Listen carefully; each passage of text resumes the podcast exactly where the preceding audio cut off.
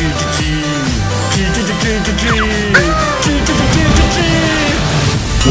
是粉红心机。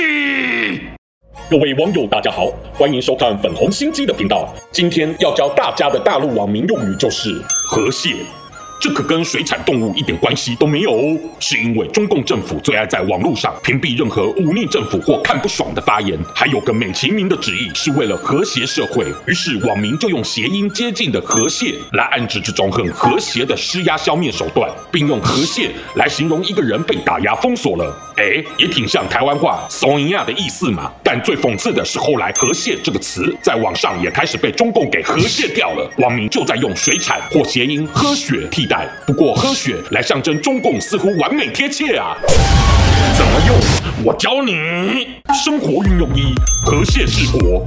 既然是因为中共封锁舆论成瘾才有这词儿，那我们就来解释到底党有多爱河蟹。两百万人和平抗议的港民被河蟹成暴民，武汉多少死亡人数被河蟹到清零，欧美被中共病毒所害还被河蟹成霸凌者。原来只靠一招河蟹糊弄百姓，真的可以创造颠三倒四的平行时空。难怪陈秋实不过一个爱说实话的小律师，被河蟹到不见踪影。并非意外的悲剧啊！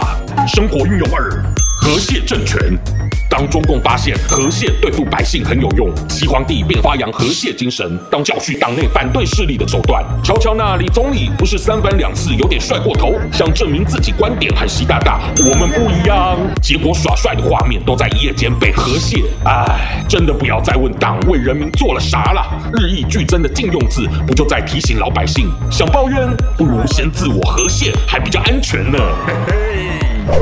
欢我粉红心机的话，快按下订阅并开启小铃铛，每次更新就让你看懂小粉红。